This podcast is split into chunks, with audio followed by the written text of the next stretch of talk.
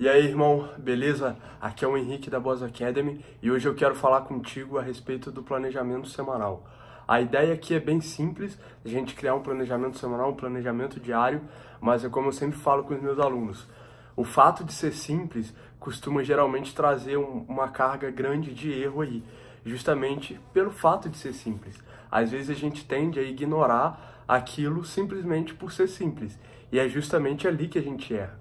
O que eu quero tratar aqui hoje é o que vai falar a respeito de tempo e urgência de tarefas. A ideia aqui gira em torno de você ter controle diante do teu dia, mas não é aquele tipo de controle do ego que a gente está acostumado a tratar, aquele controle de que você tem que controlar alguma coisa simplesmente porque o teu ego quer, e sim um controle de que você precisa saber o que você tem que fazer no prazo que você tem que fazer para você poder entregar aquilo e ter um resultado bacana. Então o que a gente vai estar tá tratando aqui hoje não é uma ideia muito difícil, uma ideia muito complexa, pelo contrário, é uma ideia bastante simples que vai tratar exatamente de dois vetores aí e a gente vai ter uma ressalva também. Aquilo que a gente falou a respeito de tempo e a respeito também de urgência, porque você sabe muito bem, existem algumas coisas que a gente pode ter aí um grau de urgência diferente de outras no nosso dia a dia. Às vezes você tem um trabalho para entregar e uma outra atividade para fazer que talvez não demande tanto tempo assim. Mas esse trabalho você precisa entregar em um determinado dia, ou um relatório ou qualquer coisa do tipo. Então, esse tipo de coisa vai acabar tendo um nível de urgência um pouco maior do que as demais teriam. E aí, qual que é a grande ideia aqui? Qual que é a grande sacada de tudo? É justamente essa, você organizar o teu dia ou a tua semana de uma forma que as tarefas mais urgentes, elas estão sempre no topo, ou seja, elas sempre vão vir primeiro.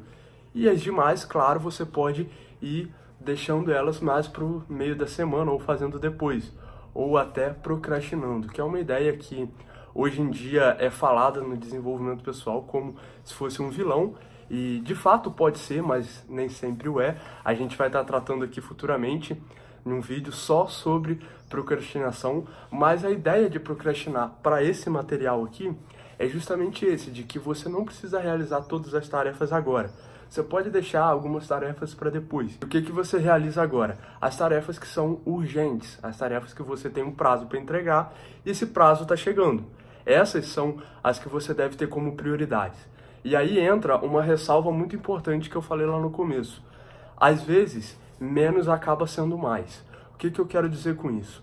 Que você não precisa lotar o teu dia de tarefas. Ou seja, você não precisa botar coisa para fazer desde a hora que você acorda até a hora que você vai dormir. Por quê? Justamente porque fazendo dessa maneira, você acaba não dando espaço para os imprevistos. E isso é uma coisa muito importante de notar, porque nós não controlamos tudo. Nós, na verdade, controlamos muito pouca coisa, mas a gente tem que lidar com certos imprevistos que acontecem no dia a dia. Por exemplo, às vezes você tem que fazer um relatório aí, um trabalho, e isso depende de um colega teu do trabalho te entregar a parte dele. E aí só assim você pode fazer a sua, sendo que o cara era para ter te entregue isso hoje e ele não entregou. Então você não pode fazer a sua parte. Isso acaba sendo um imprevisto. Então essa ressalva serve justamente para na hora de você criar o teu planejamento semanal, ter isso em mente. Você não precisa encher o teu dia de tarefas e fazer tudo que você tem para fazer numa semana em dois ou três dias. Não, pelo contrário, você pode botar um número menor de tarefa e um número maior de dias. E aí você vai ver que você consegue lidar com esses imprevistos que acontecem. E claro, eles são imprevistos justamente porque não tem como a gente prever que eles vão acontecer de uma maneira que isso não influencie negativamente naquilo que você já tinha programado para fazer naquele dia. E se você notou bem aqui, eu não falei muito a respeito de ferramenta, de qual tipo de ferramenta você deve usar e tudo mais. Justamente por quê? Porque eu acredito que as ferramentas são um meio para você atingir um fim. E qual que é esse fim? É você programar o teu dia, você organizar aquilo que você tem para fazer. O meio que você vai usar pouco importa porque existem diversos meios e cada um se adapta a um. Tem gente que prefere fazer isso usando a agenda do celular, tem gente que usa agenda física, tem gente que usa o Trello, né, um aplicativo bem famoso aí, tem gente que faz uma lista escrita, então depende, vai depender daquilo que é melhor para você. E como que você vai saber isso? Testando, não tem outra forma. Mas a ideia aqui, independente do meio que você vai usar, permanece a mesma.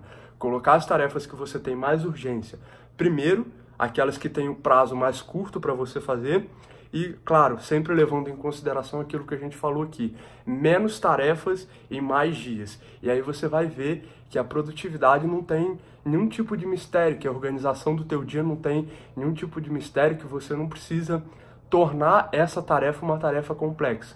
Pelo contrário, é uma tarefa simples que permite que você realize as outras tarefas de uma maneira muito mais eficiente. E cara, se você gostou do material de hoje, clica no gostei aqui embaixo, compartilha ele com quem precisa.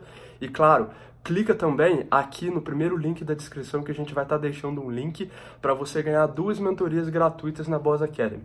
É só clicar ali que você vai ganhar essas mentorias e vai poder tratar nelas daquilo que você quiser. Beleza? Um abraço e tamo junto.